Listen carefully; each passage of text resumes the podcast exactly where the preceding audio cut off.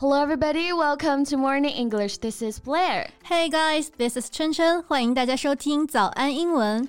贝贝啊，待会儿中午打算吃什么呀？啊，我们去吃点好的吧啊，火锅或者烤肉都行。哎，你意下如何呢？我觉得都可以。但你想不想试试最近超级火的 White People Food？TikTok 上这个词条的浏览量非常多，已经有七千多万了。White People Food，嗯，白人饭吗？对，这是个什么菜系啊？听上去好像不是很好吃的样子。确实，这个词儿啊，其实是中国网友发明出来的。我来给你介绍一下它的经典菜色啊，水煮鸡胸肉。白灼西兰花，还有生菜蘸油醋汁儿，就是那些比较刻板印象、寡淡、没什么味道的所谓的白人食物。So why would anyone want to torture themselves with this kind of food? you got the point. People also refer to these types of meals as the lunch of suffering. 但我们得承认啊，这种白人饭看起来很健康，而且做起来比较简单，能给我们省下不少做饭的时间。You're probably right。但是除了这种白人饭，我们还是有很多其他的食物可以选择的嘛。是的。那我们今天的节目呢，就来和大家一起聊一聊和食物相关的英文表达吧。Oh, food! I love it. Let's get started. 在节目的开始，给大家送一个福利。今天给大家限量送出十个我们早安英文王牌会员课程的七天免费体验权限，两千多节早安英文会员课程以及每天一场的中外教直播课，通通可以无限畅听。体验链接放在我们本期节目的 show notes 里面了，请大家自行领取，先到先得。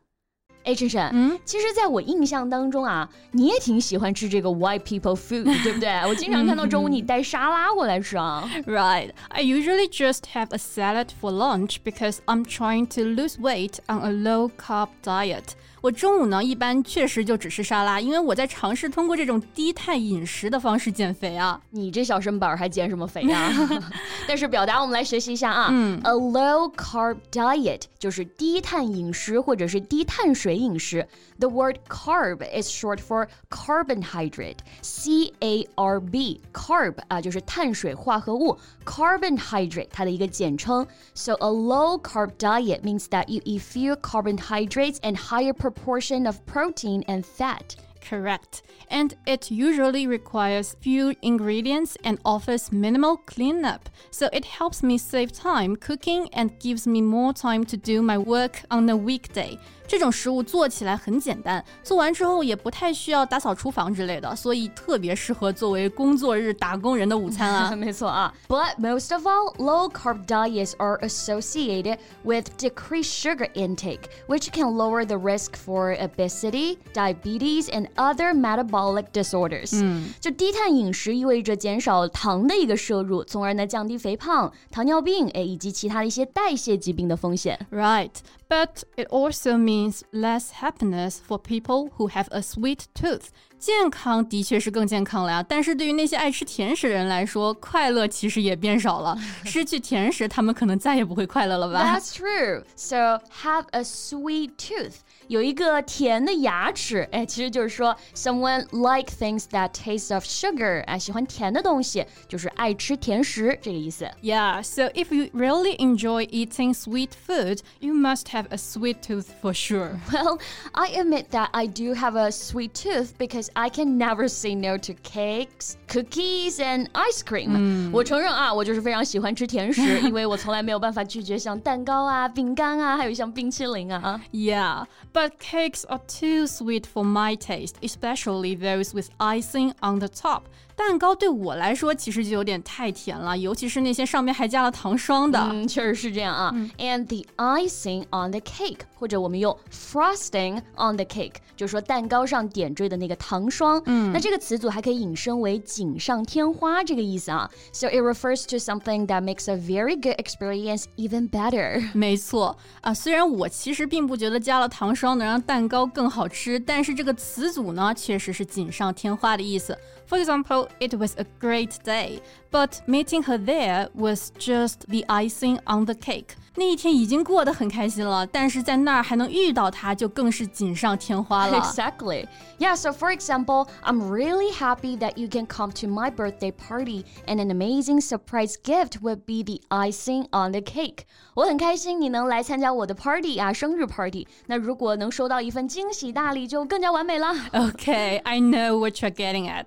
I won't come empty-handed, all right? 放心，我不会空手来的，好吧？You're such a smart cookie，真是一个小机灵鬼呢。Well, first, thanks for your sweet compliment. And yes, a smart cookie refers to someone who is really clever. 我们用 smart cookie 来指代非常聪明的人啊。For example, if you are a smart cookie, then you might be the teacher's pet. 如果啊你很聪明的话，老师应该就很喜欢你，是老师的小宠物，对吧？嗯，没错。但这些我们刚刚提到的食物呢，无论 无论是 cakes 还是 cookies，都不太可能出现在白人饭里头。毕竟这些美味和 lunch of suffering 听起来根本不沾边儿。是的。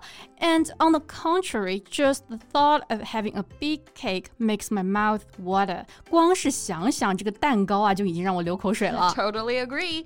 那在英文当中呢，water 也可以做动词，表示流口水的意思。嗯，而 mouth watering 这个单词呢，就可以非常生动形象的修饰那种令人垂涎欲滴、诱人的食物。嗯，So food that is mouth watering looks or smells extremely good. Right. So this is the perfect adjective to describe something that's so delicious and flavorful. It's actually making your mouth water. Exactly. For example, her mom makes such mouth-watering cakes that I just can't wait to go over to her house tonight. 她妈妈做的蛋糕啊，特别诱人，我已经迫不及待，今晚要去她家啦。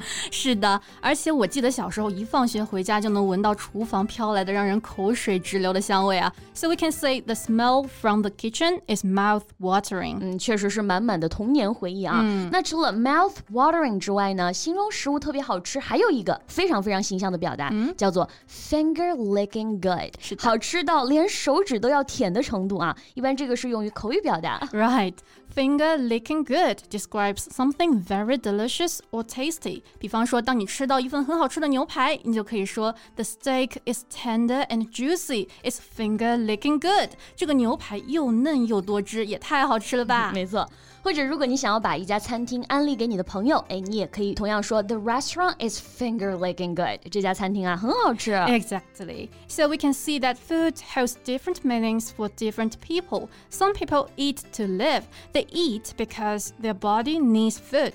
But those who live to eat view food as something more in their life than just fuel. 他们把这个食物不仅仅是看作生活的燃料啊。It means more than just fuel. It can mean comfort family, friends, happiness, lifestyle or stress relief。没错，有的人吃饭只是为了活着啊，所以会吃简单甚至有点寡淡的白人饭，嗯、省下时间呢投入到工作当中。那有的人却说活着就是为了吃饭啊，没错，没有了美食，人生哪里还有什么意义呢？是的，不同的人对于食物的确有着不同的价值判断啊。那节目的最后，我们也想问问大家，食物对于大家来说意味着什么呢、嗯、？Do you live to eat or eat to live？Please leave your opinion in the comments below. OK，那我们今天的节目呢就到这里啦。Okay, thank you so much for your listening. This is Chen Chen. And this is Blair. See you next time. Bye. 今天的节目就到这里了。如果节目还听得不过瘾的话，也欢迎加入我们的早安英文会员。 成为会员，您就可以无限畅听我们每天一场免费的中外教直播课，以及两千多节原创系统课程了。今天我们限量送出十个七天免费试听权限，试听链接放在我们本期节目的 show notes 里了，请大家自行领取，先到先得。This podcast is from Morning English。学口语就来早安英文。